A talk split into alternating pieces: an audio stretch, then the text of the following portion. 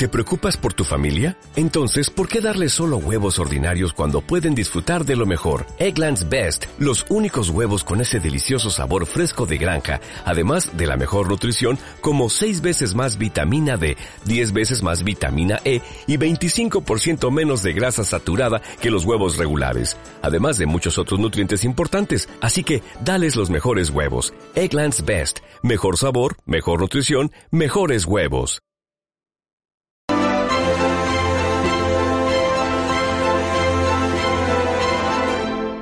Otra de las líneas de trabajo es también eh, eh, minimizar ese, ese, clima contrario a la gestión de crisis por parte del, gobierno.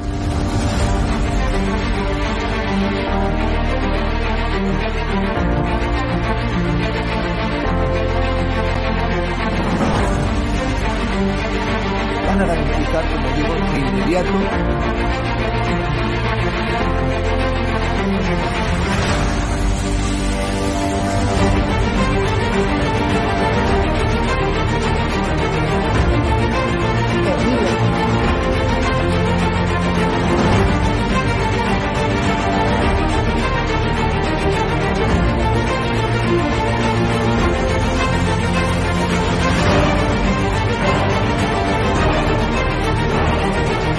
se trata de limitar la libertad de expresión, pero sí se trata de limitar el que se puedan vehicular falsedades a través de los medios de comunicación que hoy son los periódicos, las radios, las televisiones y también las plataformas digitales.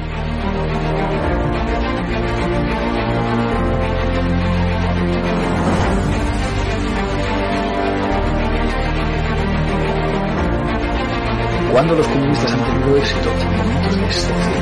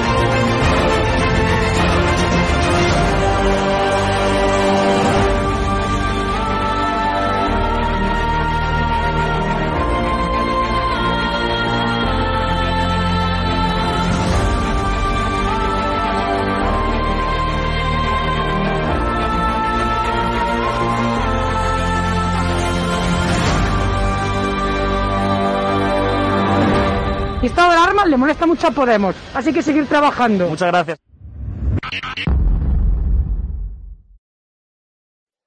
Hola a todos los seguidores de Estado de Alarma, ¿qué tal? Hola Hugo, gracias por estar como siempre ahí. Y hoy voy a mandar un saludo a alguien que creo que está haciendo un trabajo impresionante y que tenéis que intentar apoyar, que siempre está ahí dando el callo, protestando donde hay que protestar para sacar, como dice él, al virus de la Moncloa, que es Donald Trump, que lo sigo en Twitter y me parece que está haciendo un trabajo excelente allí, el hombre, siempre, todos los días, allí dándole, pidiendo, lo que tiene razón, que dimita a Pedro Sánchez y se vaya a su casa porque lo pagamos todo. Bueno, hoy vamos a empezar un programa un poquito mix sobre las novedades que tenemos con las vacunas y todo lo demás y después vamos a comentar el tema principal sobre si llegará la tercera ola. Bueno, os voy a poner unas cosas para que veáis cómo está haciendo el gobierno de España las cosas. De momento hemos comprado 31 millones de vacunas de Astra que probablemente sean casi más que suficientes para vacunar a casi toda la población porque la de Astra, pues probablemente va a ser una vacuna que va a necesitar una única dosis. De hecho, habéis sabido que hay problemas entre que si media dosis es más efectiva que una dosis entera y una serie de cosas. Eso lo van a resolver a nivel estadístico. Y el precio de esta vacuna, ojo al dato, es de solo 1,78 euros. ¿Por qué? Porque Astra, en este caso, no va a hacer negocio con la vacuna. es una cosa de imagen, es una cosa que quieren ofrecer a la gente y lo van a hacer así. Ya sabéis que es la vacuna que a mí en principio más me gusta, aunque está teniendo una especie de problemas a nivel, digamos, estadístico.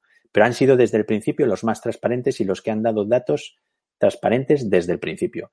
Entonces, vamos un poco más para allá porque el gobierno acaba de comprar 31 millones de viales y resulta que AstraZeneca pues necesita un estudio adicional para comprobar cuál es la eficacia de la vacuna. Es decir, este gobierno, como siempre, va por delante y al final le pasan esta serie de cosas. Pero bueno, en principio está bien, porque AstraZeneca lo que va a hacer es, como han surgido dudas, lo que hay que hacer con las dudas es hacer estudios y presentarlos y ya está, no hay, no hay problema. Si da menos efectividad, pues dará menos efectividad. Y si da mejor, pues dará mejor. Y me parece muy bien lo que está haciendo AstraZeneca, que no están haciendo otras, que no están publicando de momento nada, solo mandando notas de prensa. Y después, pues vamos a entrar un poquito en materia. Vamos a la siguiente. Bueno, sobre este tuit que nos pone aquí el señor Juanma Moreno. Bueno, lo de que es una obligación moral en cuanto todo esté disponible, me parece que es una obligación moral. Es decir, esto ya lo hemos discutido. ¿Es ético vacunar a gente que probablemente no va a sufrir el coronavirus? No es ético. ¿Es ético que yo como anestesista me vacune? Sí, porque probablemente voy a proteger a gente de mucha edad que a veces tengo que anestesiar y yo también me tengo que proteger del virus, ¿vale? Yo voluntariamente decido vacunarme. Pero empezar a hablar de un carné para los que nos hemos vacunado, bien. Pues aparte de haber hecho medicina y estas cosas, pues como ahora sigo estudiando, pues estoy estudiando derecho. Entonces, vamos a ver, si entramos en el campo del derecho, no creo que podamos andar con un carné en la boca de decir si estamos vacunados o no estamos vacunados. Es decir, eso en principio creo que debe ser ilegal. Además, estamos hablando de un tema tan sensible como son los datos médicos, que están especialmente protegidos por la ley de protección de datos. Es decir, que está muy bien a los políticos que se les llene la boca de estas cosas, pero deberían de pensarlas antes de decirlas. Es decir, y además, en lugar de decir estas cosas, lo que deberían de estar es informando a la población. ¿Y cómo se informa a la población? Cómo se usa correctamente la mascarilla, qué tipos de vacunas hay, qué tipo de vacunas va a poder elegir o no elegir la gente. Este, esta serie de cosas son las que deberían de hacer los políticos y no hablar de que van a tener un carné, porque yo entiendo que la gente, por ejemplo, que tiene una hepatitis C o la ha tenido, no va con un carné en la boca. La gente que está vacunada del tétano no va con un carné en la boca. Es decir, entiendo que estamos jugando con los sentimientos de la gente y con el miedo de la gente. Entonces, obligar, obligar, ya he dicho que no creo que se pueda obligar, los jueces lo pararán, pero bueno, ya sabéis que, bueno, cada vez tenemos menos derechos y esto pues me parece un tema especialmente grave. Y otra cosa que ya a raíz del tema principal sobre lo de la tercera ola. Bueno, mira, os vamos a explicar una cosa. El 15 de mayo aproximadamente hay un estudio porque nosotros podemos seguir incluso las mutaciones y las cepas de los coronavirus, porque va habiendo pequeñas mutaciones, incluso podemos saber hasta dónde llegan y hasta qué fecha tenemos muestras de esas mutaciones. Entonces, digamos que la, última mutación eh, española que se dio aquí en España finalizó el, el 15 de mayo. Es decir, a partir del 15 de mayo, en principio, no había coronavirus made in Spain, ¿vale? Que, había entrado en España y que se habían empezado a mutar aquí dentro de España. Es decir, el 15 de mayo, gracias a, los confinamientos que hicimos, pues habíamos acabado con el coronavirus. Y luego el coronavirus vino de fuera. Entonces, si ahora nos tenemos que volver a confinar como estamos haciendo, si ahora estamos haciendo todos un esfuerzo como estamos haciendo y por lo que sea nos confinan a todos otra vez, claro, estas actitudes, por ejemplo, que están teniendo la inmigración ilegal en Canarias, juntándose como se juntan y la policía y las autoridades no toman ninguna medida, pues lo más fácil será que esa tercera hora, ¿de dónde va a venir?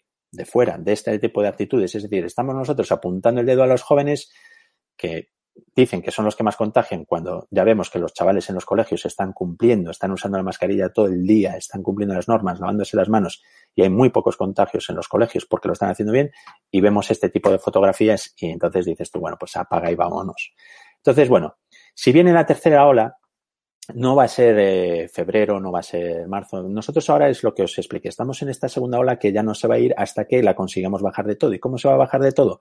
Pues una de dos. O con un confinamiento muy brutal, que no lo van a hacer porque ya habéis visto que se puede ir controlando ahora. Sabemos cómo controlarlo mejor y como hizo Díaz Ayuso, con buenos controles y sin tener que cerrar la hostelería, podemos controlar la situación. No digo erradicar el virus, pero controlar la situación. Entonces esa segunda ola se va a mantener hasta que van a empezar a aparecer las vacunas, la gente más o menos se va a ir vacunando y sobre todo los focos de mayor contagio, que pueden ser eso, los hospitales, pues a lo mejor gente que está en, mucho, en contacto con, con, mucha gente, pues esa gente sí que se debería ir vacunando. Entonces ahí va a empezar a disminuir, a disminuir y va a caer y va a haber casos muy, muy poquitos casos. Entonces cuando quiera llegar esa tercera ola va a depender de qué? Sobre todo del número de casos que tengamos así importados a lo bestia, pues claro, si te llegan 400 tíos y de esos 400 vienen de países que no están inmunizados ni nada de nada, pues esa es la ola. Y aquí en España, pues va a ser una pequeña ola. ¿Por qué? Porque mucha gente ya va a estar inmunizada y los que no van a empezar a estar vacunados. Bueno, puede haber casos, pero ya no va a ser la movida que hemos tenido con, con, estas historias. Salvo, evidentemente, que nuestros políticos lo hagan muy mal. Que bueno, que todo es posible. Así que, bueno, vamos a las preguntas, que es lo que, lo que os gusta y que os leo también por aquí en el chat, aunque no os puedo, no os puedo dar por el, por el chat pero, pero bueno, vamos con las preguntas.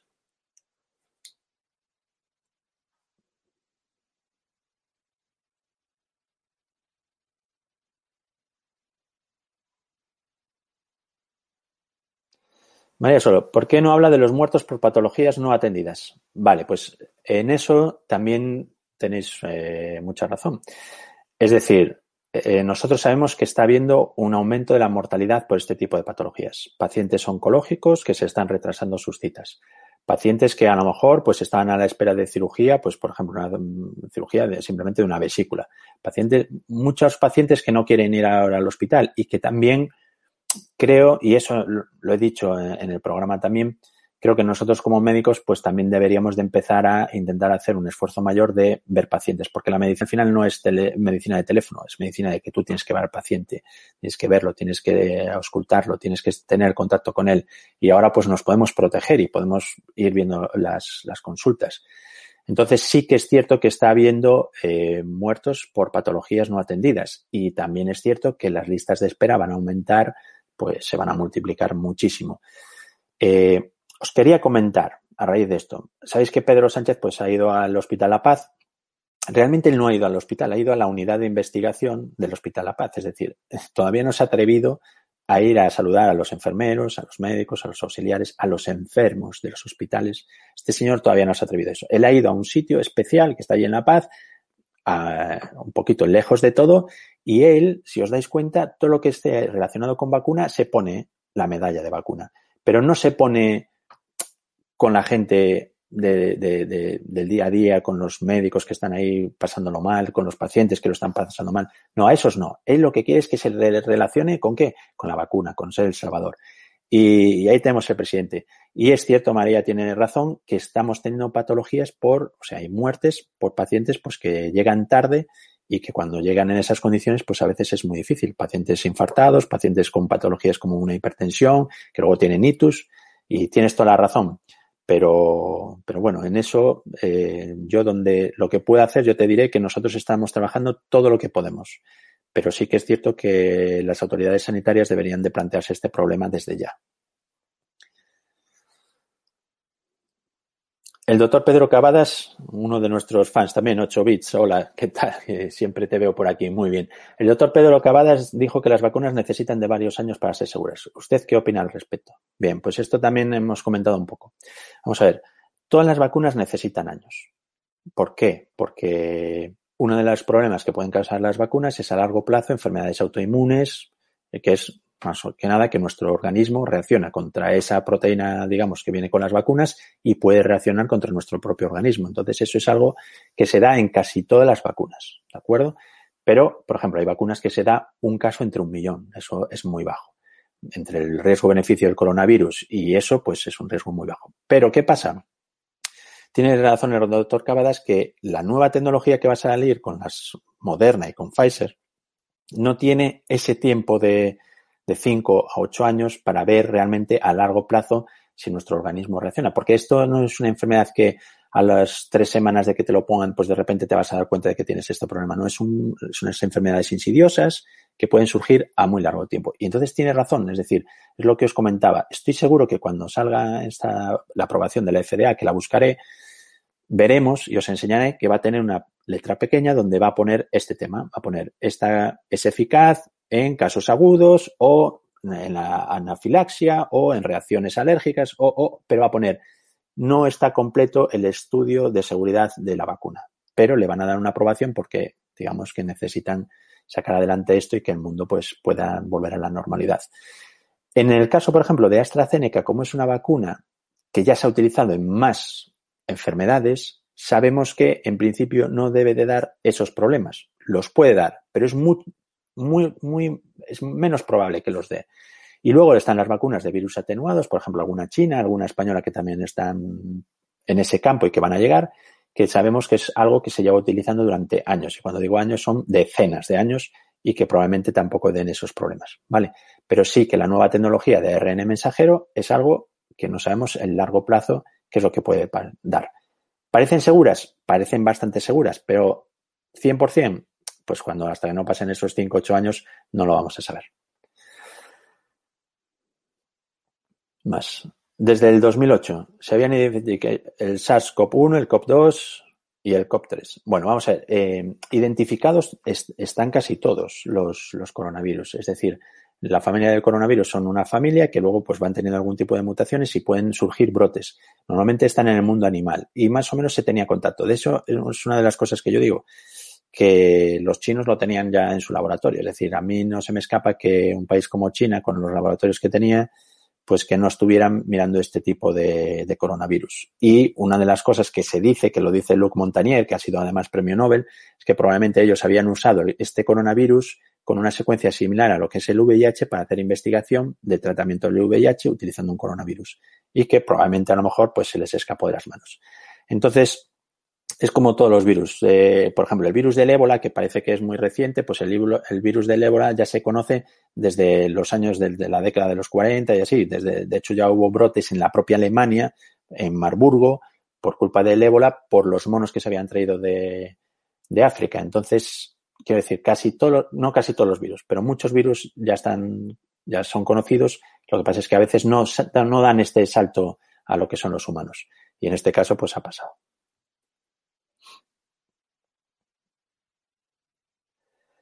Macario, ¿cómo podemos saber si el RNA mensajero es inocuo? Nunca se ha usado en humanos. Bien, pues eh, esto, vamos a ver, se intentó usar, Moderna intentó usar esta tecnología con el Zika. ¿Os acordáis de Brasil, los Juegos Olímpicos, las embarazadas? Pues lo, intentaron utilizar en el Zika, pero no dio buen resultado. La mayor parte de estos laboratorios que investigan esta tecnología de ARN mensajero no solo lo hacen para combatir virus, pues uno de los virus que intentan combatir es el HIV, el, VIH, pero sobre todo esta tecnología la están intentando utilizar para combatir enfermedades oncológicas, para combatir el cáncer. ¿Por qué? Porque ellos saben que pueden crear secuencias de ARN que va a dar lugar a una proteína de nuestro cuerpo, esa proteína, nuestro sistema inmune, digamos, la va a copiar, va a preparar defensas contra esa proteína y esa proteína, ¿qué es lo que va a asimilar? va a asimilar, por ejemplo, células tumorales. Cuando las células de nuestro cuerpo se transforman en tumorales, en cánceres, hay pequeñas mutaciones, hay pequeños cambios, pero muchas veces nuestro organismo, nuestro sistema inmune, pues las ve, pero no actúa contra ellas, es decir, pasan como de largo y a veces cuando quieren actuar, pues ya es tarde, se diseminan y, y por eso tenemos los cánceres y provocan la muerte.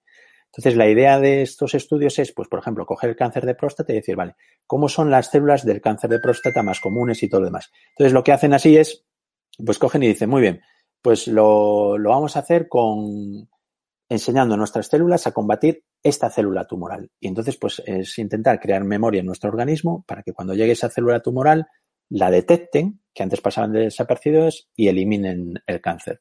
Entonces es una tecnología que sobre todo surgió en el 2009 más o menos, por ahí esas son las fechas donde empezaron, y tenemos los dos principales investigadores que son los alemanes, que es el Hugo Sahin, que es de origen turco, con BioNTech y Moderna. Vale, entonces es una tecnología que es inocuo.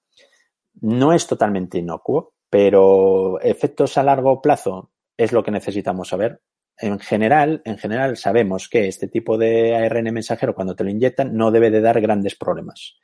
A veces da reacciones pues tipo pues dolor en la zona, edema, una serie de, complicaciones, no complicaciones graves.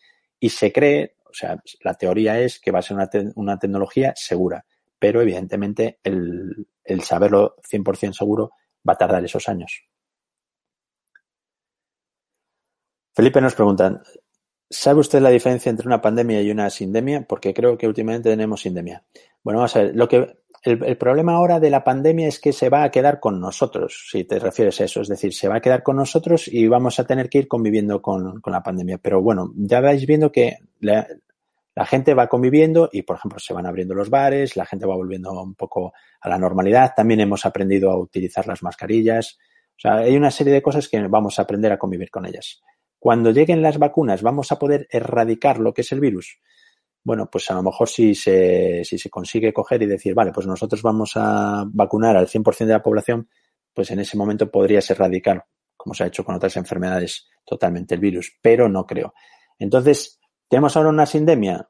Pues casi te podría decir que es probable que tengamos una sindemia, pero, pero de momento, de momento, como aquí depende de la ONS y además, curioso ahora que lo dices, eh, esto tiene una repercusión no solo a nivel de, la política, tiene una repercusión a nivel de los seguros, tiene una repercusión a nivel de muchas cosas. Es decir, la palabra pandemia, por ejemplo, no os habéis parado a lo mejor a pensar o, veis en los seguros, pero por ejemplo, los seguros de viajes o los seguros de incluso de mortalidad, de, muerte y de todo lo demás, tienen la cláusula de que durante una pandemia no te cubre. Entonces, ahí hay una serie de cuestiones que incluso legales que probablemente no le quieran cambiar el nombre, pues por eso, por una consideración política. Es decir, claro, si ahora tú tenemos ahí y dices, no, pues paramos de llamarle pandemia, pues ahí se les desmonta el chiringuito a muchos. Entonces, bueno, es un poco, va por ahí un poquito.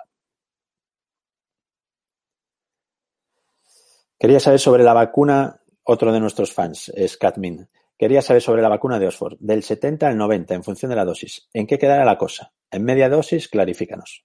Bueno, pues de momento por eso puse un poquito la, primera diapositiva para que, la diapositiva de que van a hacer otro estudio para realmente saber y salir de dudas, porque el problema también ahí estaba un poco en las edades, no solo en la media dosis, sino en, en qué edades daba más y menos protección.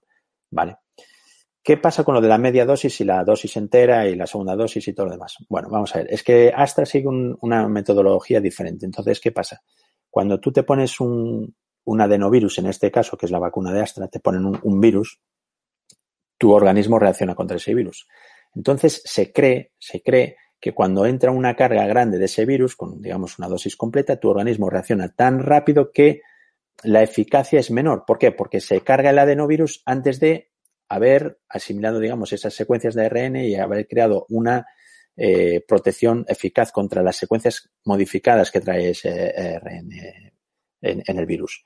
Entonces, con media dosis parece que la respuesta inmunitaria pues es mejor. Es decir, eh, a lo mejor no, no, tiene tanto pico de que te dé incluso fiebres y todo lo demás, pero tu organismo va, eh, digamos, haciendo una copia lenta, una memoria lenta de eso que quieres que, que tenga luego la memoria y entonces pues parece que puede dar más eficacia. Van por ahí un poquito los tiros. Entonces, por eso, como tienen las dudas, sobre todo también entre la media dosis y la dosis completa y las edades, pues han dicho, vale, vamos a hacer un estudio estadístico mejor, ahí alguien ha debido de fallar también un poco, y vamos a mostrar resultados. No creo que eso vaya a influir en cuanto a que Astra pida el permiso para empezar a, poner la, vacuna en el mercado. Porque es que además, fijaros que, por ejemplo, Pfizer, eh, Moderna y AstraZeneca ya estaban produciendo viales, es decir, no es que estaban esperando la aprobación, no, ya estaban haciendo viales, es decir, por lo menos tendrán a lo mejor dentro de tres semanas más de 100 millones de dosis. Entonces, ya están trabajando en eso. Eh, va a ir un poco por ahí la cuestión. Que claro, Astra no quiere decir que tiene el 70 nada más, es mejor decir el 90, por una cuestión de que si tú tienes 70 y los otros tienen 90, pues parece que la que tiene 90 es mejor. Luego ya veremos lo demás. Entonces, no sé si me he explicado, pero el estudio que va a hacer va un poco por ahí, para clarificar y saber exactamente qué es lo mejor.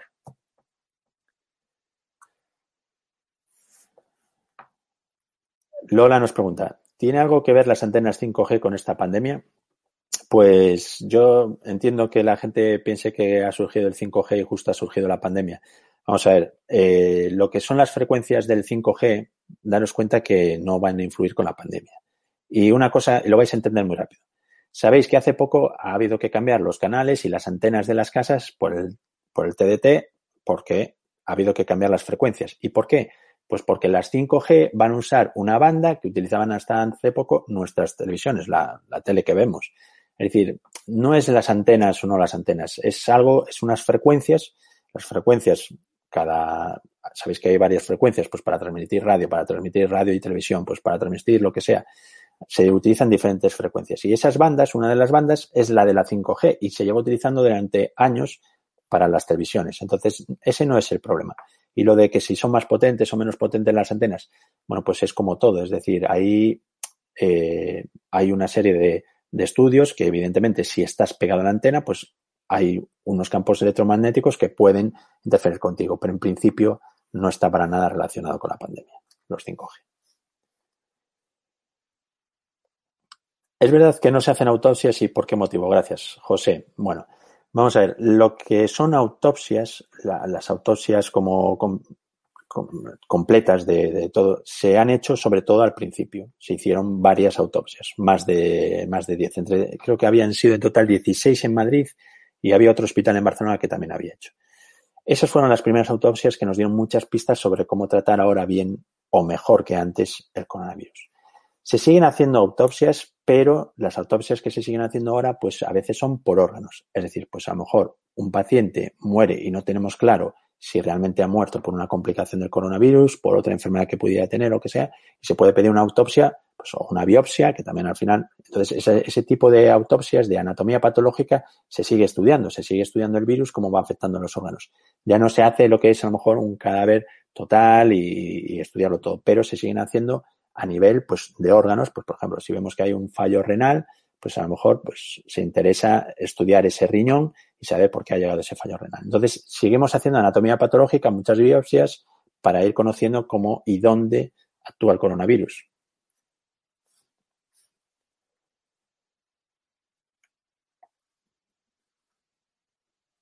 Más preguntas. Ahí va. Juan, si la Constitución Proteger la salud tiene que ser antes de enfermarte, es decir, cuando aún estás sano y de que tan ni al médico solo si ya tenías síntomas en casa contagiándonos a todos, cruel. Bueno, vamos a ver. Eh, no, es que sea cruel lo de ir al médico cuando estás enfermo, no. Quiero decir, por ejemplo, sabéis que ha habido gente que lo ha pasado y se ha tomado unos paracetamoles y ya está, y lo ha pasado y ya está. No, no, no tenía necesidad a lo mejor de ir al médico. Sobre todo porque hubo un momento en que es verdad, guste o no guste, que los hospitales pues estuvieron bastante saturados. Entonces, ha sido un criterio de decir, bueno, pues no podemos de repente coger a, toda la gente que estaba sufriendo coronavirus y que todo el mundo se nos junte. Entonces, pues por eso dejaron un poco. Sí que es cierto, sí que es cierto, y ahí, ahí es el gran problema y, que muchos pacientes, pues a lo mejor reclamaban que tenían ciertos síntomas y al final, pues no les decían que fueran al hospital y al final esos pacientes estaban muy malitos y cuando llegaban al hospital, pues poco se, se podía hacer por ellos. Incluso en los propios hospitales tenemos que tener claro que hubo pacientes que se mantenían en la planta hasta el último momento y que cuando ya llegaban a la UCI, pues a lo mejor, pues tampoco se podían hacer muchas cosas por ellos. Y esto todo ha ido cambiando. Nosotros aprendemos. Es decir, no, no tenemos el conocimiento total y, y tenemos que aprender y además muy rápido. ¿Qué es lo que se hace ahora? Se ha visto que lo mejor es, pues, cuando tenemos un paciente que empieza a estar un poco mal, pues hemos, se han creado en muchos sitios ya unidades intermedias que no son realmente una UCI, pero tampoco es una cama de hospital normal, y ahí podemos hacer una serie de tratamientos que son un poquito más invasivos y evitamos que esos pacientes lleguen a la UCI. Entonces, van un poco por ahí los tiros. Lo de al principio de quedarse en casa muchos pacientes, yo creo que eso, pues, sobre todo en las residencias, eso fue brutal y yo espero que el día de mañana, pues esta gente pague. O sea, los que dieron las órdenes, que paguen.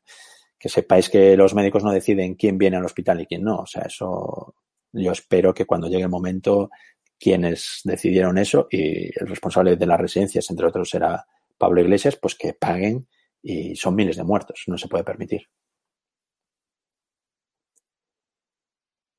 Irene pregunta, ¿enfermeros y médicos en casa pidiendo ir a sus ambulatorios y no les dejan. ¿Qué decir a esto? Lo saben y no les dejan ir para colapsarlo todo.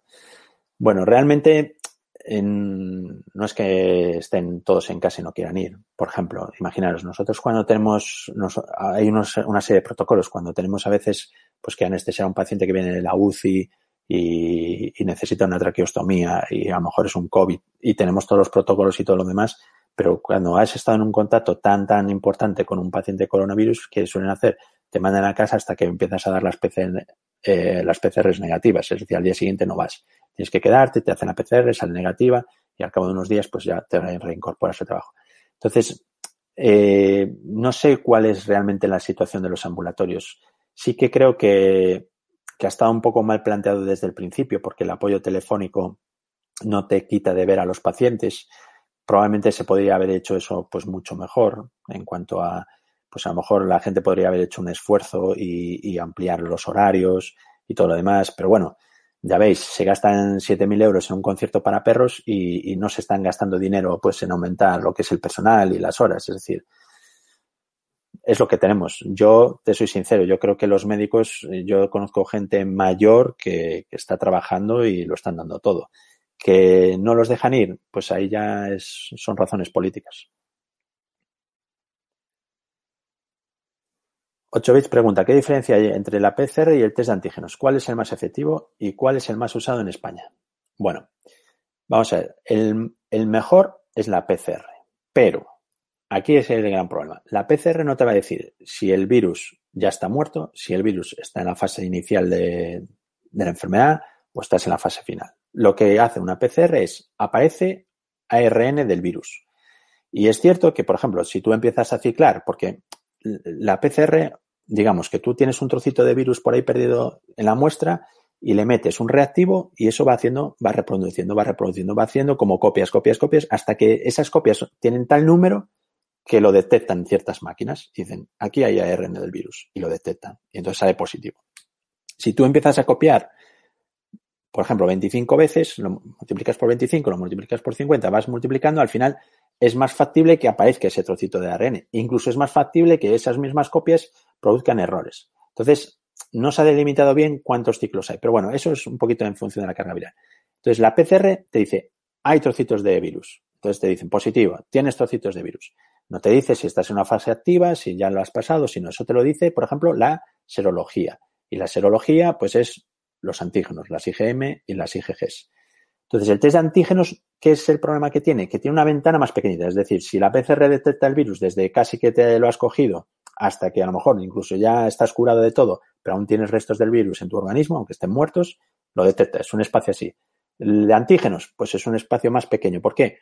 Porque tú ya necesitas haber tenido unos días de contacto con el virus para que empiece a haber antígenos. Y como empieza a haber antígenos, pues ahí es cuando el test es efectivo. ¿Cuál es el más usado en España? Cada vez vamos a usar más el de antígenos porque te da resultado en 15 minutos, no colapsas el laboratorio, te cuesta 3 euros, 5 euros, depende de eso, es, mucho mejor para los cribados, para hacer muchos, muchos, muchos, muchos y tener resultados inmediatos y no tener una persona que a lo mejor está contagiada esperando dos, días en casa sin, sin poderse mover. Entonces, no es que sean más efectivos, si la gente los sabe utilizar, serán perfectos la combinación de ambos. Y si los usamos mal, pues no valdrán para nada. Ojo, la vacuna solo sirve para la para la, una sola cepa. Si muta el virus, la vacuna no tiene el mismo efecto. Y ya ha mutado tres veces. Bueno, vamos a ver, Nicolás. Tampoco es así. Quiero decir, eh, la vacuna se dirige hacia una zona del virus, no se dirige hacia un coronavirus. Se dirige hacia ciertas zonas de coronavirus que sabemos que son muy estables. Y aunque tengan ciertas mutaciones esas partes, es decir, mm, te va a dar cierta inmunidad que por lo menos tu organismo va a reconocer en parte ese coronavirus y te va a proteger. Es decir, lo que se está viendo en algunas de las vacunas es, sobre todo, por ejemplo, en la de Astra, es que lo que no han tenido es, vale, alguno no ha creado la inmunidad que ellos esperaban, con las pruebas de serología y todo lo demás, pero han visto que los que se han vacunado no han tenido ninguno el COVID de forma grave. Entonces, es decir, sí que siempre se crea cierta resistencia hacia ese coronavirus, aunque mute. Es decir, evidentemente el, coronavirus puede mutar de tal forma que al final pues ya no sería un SARS-2, sería otro tipo de coronavirus. Puede pasar, pero tampoco es tan, tan fácil que pase. Hombre, a mayor número de contagiados en el mundo, mayores posibilidades de mutaciones. Pero en principio, que sepáis que la vacuna va a actuar aunque haya mutaciones. Es, decir, imaginaos, en España a lo mejor hemos tenido diferentes cepas de coronavirus. Pues yo creo que había visto en el estudio unas veintipico cepas diferentes y la vacuna va a ser eficaz. O sea que en principio van a ser eficaces aunque tengan mutaciones. Pregunta, se ha descubierto recientemente que el coronavirus se puede transmitir a través de las relaciones sexuales, igual que el HIV. ¿Hasta qué punto es esto cierto? Bueno, vamos a ver. El problema al final es que el coronavirus, si se elimina, por ejemplo, en heces, si se elimina a lo mejor incluso puede eliminarse en la orina, es decir, en nuestros fluidos, es decir, al final tú tienes el coronavirus en tu organismo y puede ser una fuente de contagio, incluido pues las relaciones sexuales. Claro, va a ser difícil decir en las relaciones sexuales. ¿Por qué? Porque en una relación sexual el contacto es íntimo, es estrecho, entonces es muy difícil discernir hasta qué grado pues se ha contagiado, pues digamos, pues por el semen o por lo que sea. Vale, entonces, mmm, quiero decir, al final el problema del coronavirus es que se contagia por el contacto, porque no hay distancia y porque estás X tiempo pegado a la otra persona y al final te termina contagiando. De hecho, se puede contagiar, pues tú te tocas, tocas a la otra persona, se puede contagiar. Entonces, eh, seguramente se contagie por varias vías. Seguramente se contagie por varias vías. La, el 98% va a ser la vía pues respiratoria. Por favor, respondan a esta pregunta. Cada año hay más muertes por la gripe estacional que este año por el coronavirus. ¿Por qué se le da tanta relevancia al COVID-19? Bueno, eh, volvemos otra vez al mismo tema. Vamos a ver, la gripe, la gripe de momento no ha llegado, pero bueno, es verdad que todos los años colapsan los hospitales y hay muchas muertes. Pero daros cuenta que sobre todo las muertes que hay de, de gripe suelen ser en enfermos respiratorios. Lo que estamos teniendo ahora es unas mortalidades mucho más bajas que lo que sería una mortalidad para la gripe. Es decir, sabemos que la gripe en la gente mayor pues puede dar mortalidad y da y da bastante. Pero lo que tenemos en el coronavirus es que ese índice de mortalidad de edades también baja, baja mucho.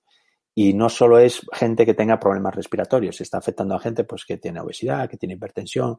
Entonces, el tipo de paciente cambia. ¿Qué es lo que pasa? Que evidentemente la gente dice, no está habiendo gripe ya, pero es que la gripe probablemente llegue en enero, febrero, como la mayor parte de los años. Entonces, lo vamos a ver y luego podemos discutir si ha habido gripe o no lo va a haber. De hecho, se están preparando test para poder distinguir los pacientes que llegan a urgencias si son gripe o son coronavirus. ¿Y por qué? Pues porque la gripe sabemos que tiene una afectación a ciertas personas menores de 65 que casi no va a pasar nada y en cambio el coronavirus en mayores de 55 puede ser un desastre. Entonces van a ir por ahí los tiros. ¿Tendrá la gente que seguir cada temporada vacunándose en plan gripe o acabamos con una sola inyección con el problema? Bueno, pues Jali, esto es algo que nosotros no, no, te podemos decir todavía porque se acaba de empezar con la inmunidad. Es decir, por ejemplo, yo tengo compañeros que han pasado el coronavirus en abril y todavía tienen IgGs, todavía tienen un buen número de IgGs, es decir, todavía tienen esa inmunidad que ya hemos hablado que hay dos tipos de inmunidad diferentes. Pero vamos, a nivel de laboratorio sabemos que todavía va teniendo inmunidad. Entonces, claro, eh, todas las temporadas, pues bueno, cuando pase un año se verá hasta dónde llega la inmunidad y a lo mejor dicen, oye, pues la inmunidad sigue siendo buena, pues vamos a por dos años o es decir, eso es algo que te podré decir cuando vaya pasando el tiempo. A lo mejor son seis meses y empiezan a llegar noticias, no, a los seis meses desaparece cualquier tipo de inmunidad. Bueno, pues ya sabemos que cada seis meses el que quiera se va a tener que vacunar. Pero es probable que yo creo que este tipo de inmunidad nos va a llegar a dos, tres años, porque es diferente, ¿sabéis? El tipo de gripe, la gripe muta totalmente el virus, es decir, el, virus de la gripe y las vacunas de la gripe son virus atenuados que cogen, por ejemplo, este año la vacuna de la gripe tiene un virus que viene de Indonesia, uno de China y otros dos más. Entonces te lo ponen porque es estadística y esos son los más probables que te vayan a contagiar también en España. Pero si justo cambia el virus antes de que llegue y nos llega un virus que no estaba, digamos, en ese cóctel, vamos a sufrir la gripe también en España. Entonces es un poco, el mecanismo es diferente. Por eso yo creo que las vacunas y la inmunidad que va a dar el coronavirus va a ser a más tiempo, probablemente de años, entre dos y tres años o un poquito más, que yo espero que sea un poco más. Y entonces así, pues la cosa será mucho mejor para todos. Y nos pregunta 8 bits. Bill Gates ha comentado hace poco que en 3-4 años habrá una segunda pandemia. ¿Qué piensa usted de estas declaraciones del dueño de Microsoft? Bueno, una de las cosas que dije yo, medio en serio, medio en coña, es que todo esto iba a depender de si nos quieren soltar otra pandemia o no. Es decir, daros cuenta que hay ciertos laboratorios a nivel mundial que tienen tantos virus que se podrían cargar a la humanidad. Y eso es así, o sea, no hay, no es pandemia ni nada. Existen varios laboratorios que tienen poder de contener virus mortales para la, humanidad. Y lo utilizan para, como armas químicas, lo tienen ahí, pues sí y tal. Entonces, que diga esto Bill Gates, pues hombre, yo no sé si ellos, si es adivino o no es adivino. Yo no, no, no, no, creo que haya mucho más motivo para que venga otra pandemia. Va habiendo pequeños brotes, si sabéis, de pues, ébolas, va habiendo pequeños brotes pues, de otras enfermedades, que en algún momento puede aparecer uno que se nos extiende se nos escape. Bueno, pues será cuestión de que la ONS no vuelva a fallar. Es decir, la ONS la cagó tremendamente porque protegió a los chinos y al final se les fue de la mano.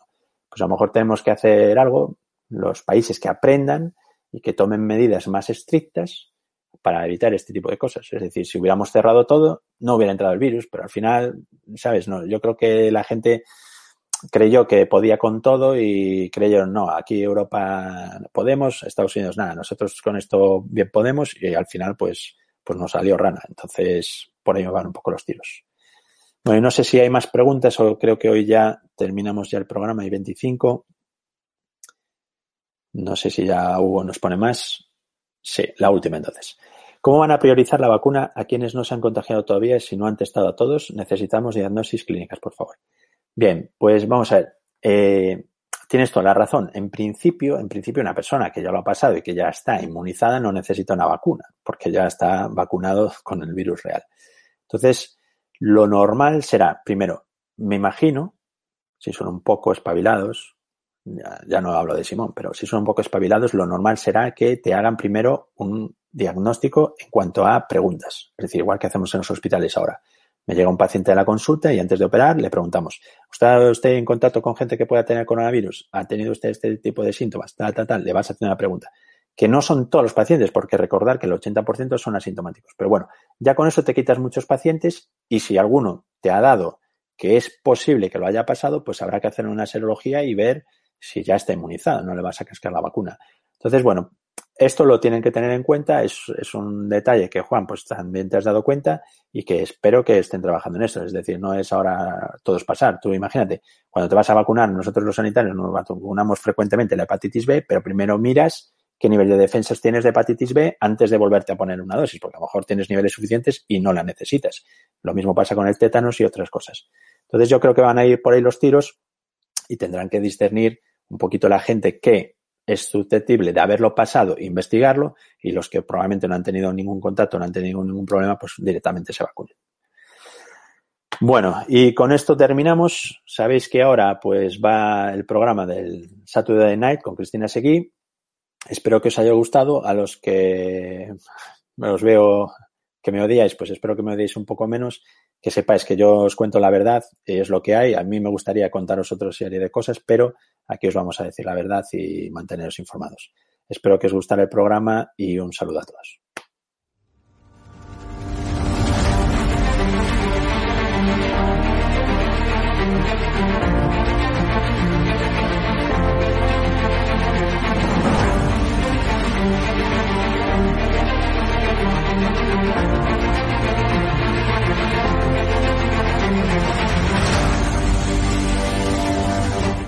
863 consultas eh, que han venido a, través del canal de estado de alarma y de ellas pues ha habido un porcentaje muy muy alto que, son clientes nuestros ya.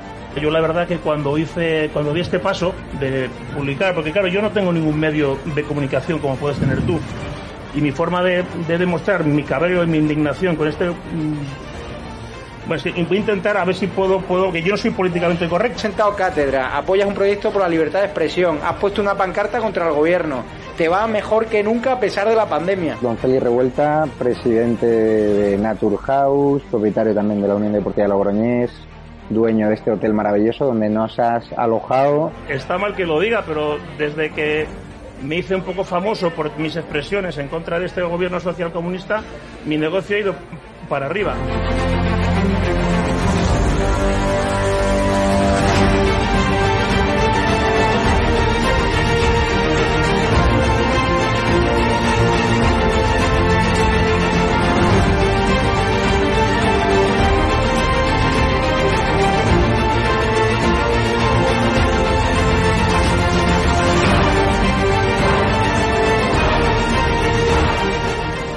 Necesitamos empresarios valientes como tú que quieran dar a conocer sus productos y que quieran, a su vez, defender la libertad con un proyecto como estado de alarma, el mejor lugar para anunciar tus productos o servicios. No hemos tenido ningún problema desde que estamos en estado de alarma, ni por estado de alarma, y ha sido totalmente beneficioso. Te lo agradezco de corazón porque hacen falta más empresarios como usted que apuesten por proyectos constitucionalistas, por la libertad de expresión y por alojar la libertad. Es a que, personas con no, independencia de su ideología. Es que aquí puede venir quien quiera. Apóyanos porque merecerá la pena y juntos llegaremos muy lejos.